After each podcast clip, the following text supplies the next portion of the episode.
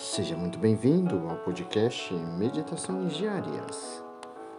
Alegrar-se com as maravilhas que o Senhor faz é nossa meditação de hoje. De fato, essa meditação tratar-se-á de nossa salvação eterna, que não só é para nós a coisa mais importante de nossa vida, mas de fato o que deve nos preocupar verdadeiramente, porque se erramos, perdemos tudo ou tudo está perdido. O pensamento na eternidade, bem meditado, basta para fazer um santo. Se todos os homens lembrassem com fé viva da eternidade da vida futura, a terra se tornaria um deserto, pois que ninguém se ocuparia ainda com outras coisas senão com a salvação eterna. Ah, se todos tivessem diante dos olhos a grande máxima ensinada por Jesus Cristo, do Evangelho de São Mateus. Que serve ao homem ganhar o mundo inteiro se vier perder a sua alma? Essa máxima levou muitos homens e mulheres a deixarem tudo para servir e seguir Jesus Cristo e somente Jesus Cristo.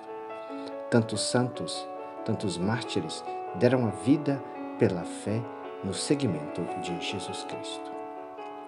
Lembremos-nos de que, se perdermos a alma, todos os bens deste mundo de nada nos servirá na vida eterna. Eis porque o apóstolo São Paulo escreveu aos seus discípulos que estavam em Tessalônica: Nós vos exortamos, irmãos, a progredir mais, a vos empenhar em viver tranquilos, a vos ocupar dos próprios assuntos e a trabalhar com as próprias mãos como vos instruímos. 1 Tessalonicense 4:11. De que trabalho é que fala o apóstolo? Fala daquele trabalho cuja perda acarretará na perda do reino eterno do paraíso e o ser lançado num abismo de tormento que jamais terá fim. São Felipe Neri, de fato, tinha razão ao chamar de loucos a todos aqueles que nesta vida só cuidam de riqueza e dignidades e pouco se importam com a salvação da alma. Todos eles, dizia São João d'Ávila, mereciam ser encerrados no hospício de alienados. Toda a perda de riqueza, de reputação de parentes, de saúde, mesmo da vida, é reparável, ao menos por uma boa morte e pela aquisição da vida eterna, como sucedeu com os santos mártires. Mas podemos nos perguntar: qual o bem deste mundo, qual a fortuna, seja embora a maior que se possa esperar nessa vida, que compensa a perda da alma? Qual? Não há, não existe. Que dará o homem em troca da sua alma? Disse Jesus no Evangelho de São Mateus 16, 26. Toda pessoa que tem fé e medita nesta verdade diz com certeza que é preciso cuidar da salvação da alma. Normalmente as pessoas usam de toda prudência para ganhar tal causa, para obter tal posto, e põe-se à parte, deixando para depois o empenhar em viver tranquilo, o ocupar-se dos próprios assuntos e a trabalhar para a salvação eterna.